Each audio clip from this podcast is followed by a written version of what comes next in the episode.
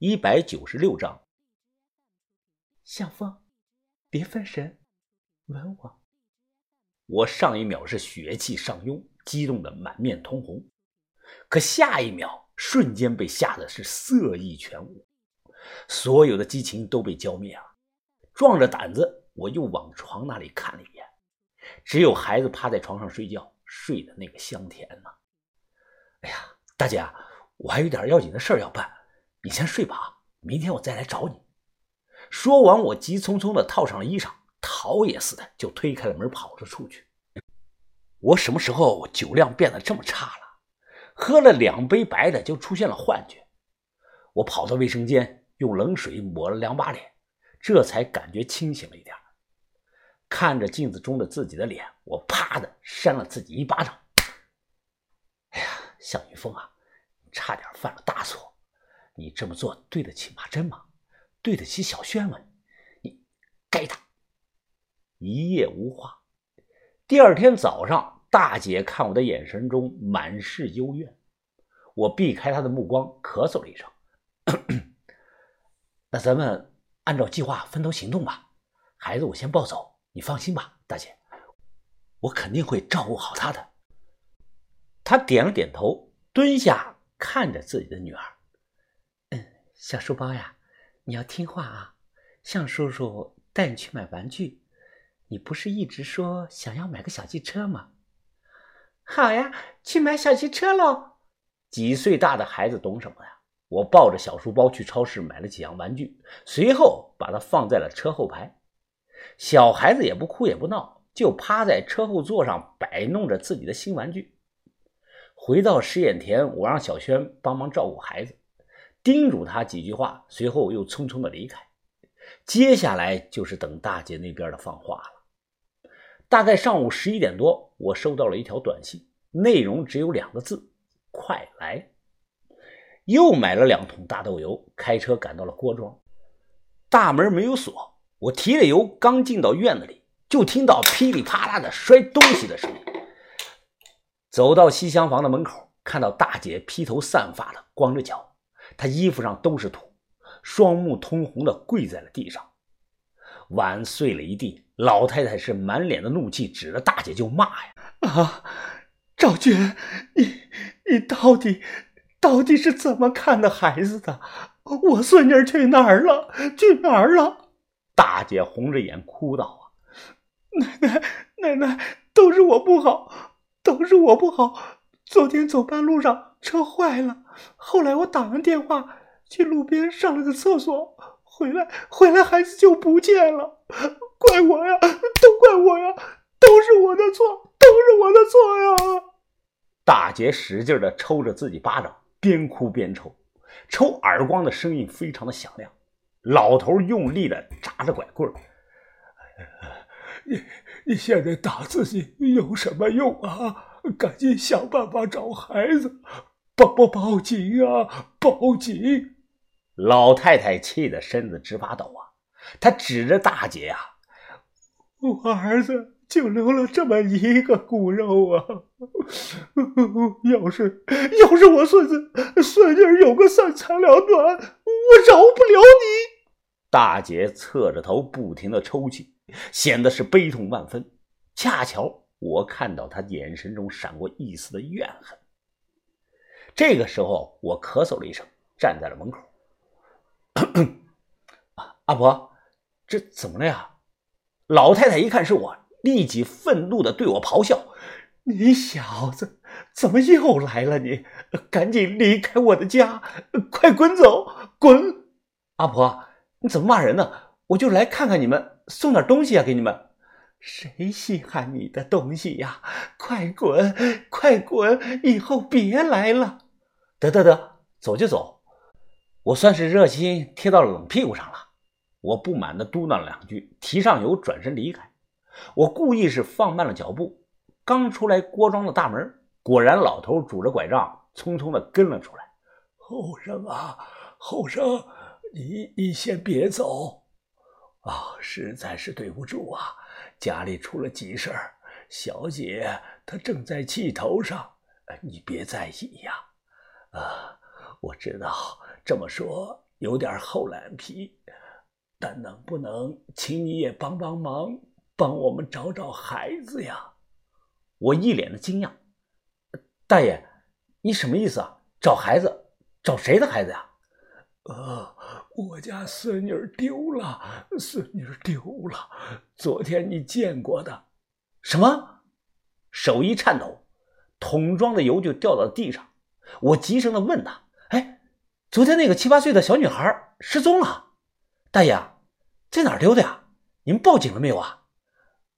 呃，报报警了，估计人马上就过来。但是啊，但不能把希望全寄托在警察的身上。呃，我们我们自己也要想办法找啊。哦，那是当然啊，大爷，大爷，你放心啊，家里出了这么大的事儿，我肯定肯定要帮忙的。哎，这样，我现在就沿着山路找一找，一有消息就通知你们。前脚刚走，便看到了警车来了。大概停了有一个多小时，警车又离开了。老太太一把年纪了，也拄着拐杖沿路的找。她边找边哭喊着：“孙女儿啊，孙女儿啊，小书包，小书包啊，你在哪儿啊？奶奶叫你呢，小书包。”在暗中看到这一幕，我想起了自己的奶奶。但我转瞬将这份恻隐之心压了下去。出来混社会的心软被人欺负，心善发不了横财，这是铁律。要想出人头地，心必须要狠一点。下午两点多，大姐一直呜呜的小声的哭着，老头和老太太都默不作声。我皱起了眉头：“哎呀，大姐，你先别哭了。”找孩子要紧啊！这附近方圆十几里能找的地方我都找到了，愣是没找到啊！你们说，你们说他那么点的一个小孩子能跑到哪儿去啊？哎，大姐，警察是怎么说的呀？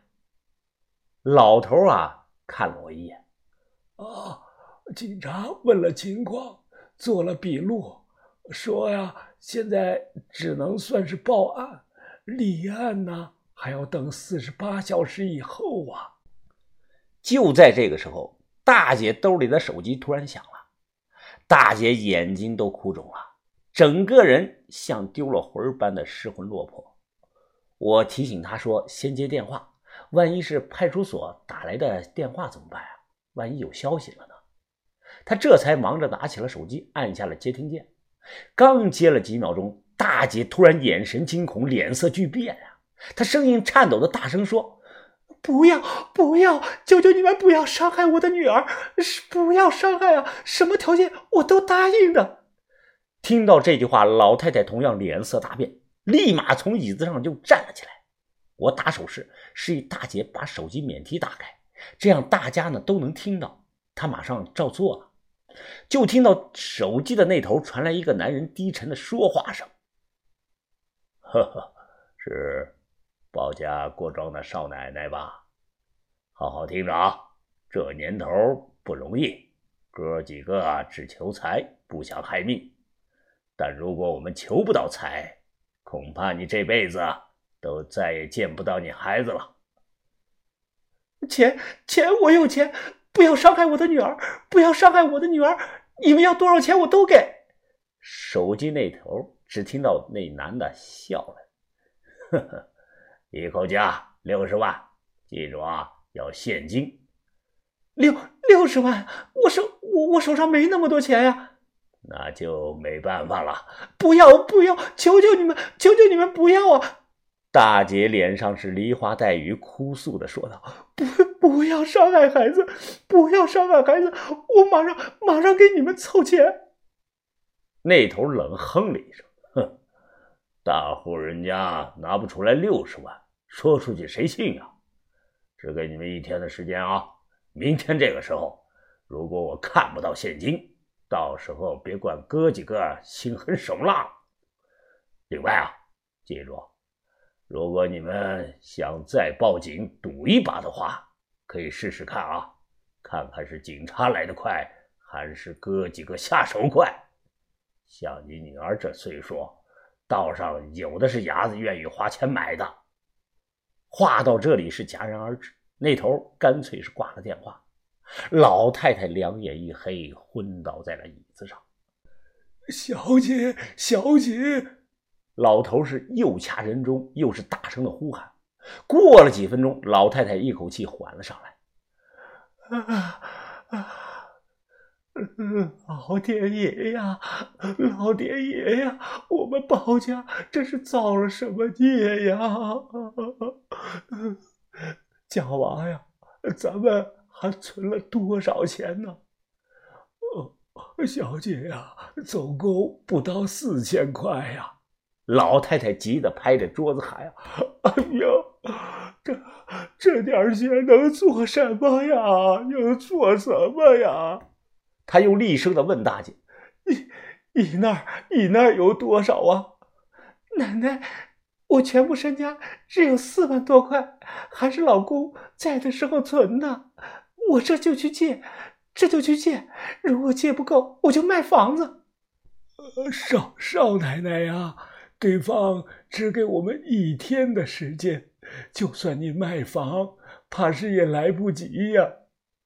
大姐瘫在地上，顿时是嚎啕大哭啊！我心想啊，都说女人是水做的，还真是啊，这眼泪总是能说流就流出来。小姐啊，实在不行，咱们告诉警察吧。啊，不行啊，不行！你没听到刚才电话里怎么说的吗？我不能让我孙女儿冒风险呀，不能。老太太咬牙切齿：“我这把老骨头，就算给人磕头，就算是砸锅卖铁，也要把钱凑到，也要凑到。”老头看起来是最冷静的，他问我有什么想法。我想了想，呃，这件事情有点蹊跷呀，恐怕没那么简单吧？哎，你们想想啊，劫匪知道大姐的身份。还知道大姐的手机号，也就是说，可能你们包家早就被某个人给盯上了吧？看所有人在认真的听，我接着分析的说道：“对方肯定是道上混过的，只有混过的人才会把人贩子叫伢子，而这类人为了钱，往往什么都能做得出来呀。”听了我的话，老太太闭上了眼，深呼吸了一口气，再睁开眼，她像下定了决心。哎，不用装了，现在走投无路了。我把我们包家的传家宝卖给你。我忙摆手，啊，婆婆，婆婆，你千万别这样说，我不是那种乘人之危的人。别废话了，我不跟你多要，八十万，八十万，今天你能不能拿出来？八十八十万啊！这个这个数有点大呀，应该差不多。老太太冷哼了一声，扭过头看着老头：“哼，假娃呀，走吧，去把东西刨出来，让人家先看看货。”从老太太的口气中不难听出来，她知道我在装着欲拒还迎的样子，也知道我此刻心里肯定乐开了花。但她知道又能怎样呢？他无论如何都想不到，自己向来百依百顺、温柔贤惠的孙媳妇是背后主谋之一，还用自己的亲生女儿来做了局。小孙女就是他的弱点，现在弱点被我抓到了手里。我这招叫阴谋和阳谋并用，他深陷局中是解不开的。老头是环顾四周，最后重重的叹了声气，说：“都跟我来吧。”他领着我们出了郭庄大门，向右走，走了有小十分钟，到了一处面积很大的荒地上。这里是野草丛生，还立着十来座的墓碑。这里就是包家的坟场。有兴趣的可以用这个卫星地图看一下，应该能看到包家坟场。到这里以后，老太太颤颤巍巍的跪下了，对着一座青石墓碑，恭恭敬敬的磕了三个头。他看了我一眼，手指着墓碑正下方说道：“地下三十米，埋着一个铁盒子，挖出来吧，盒子里装的是当年乾隆皇帝赏赐给我包家祖先的麻雀图。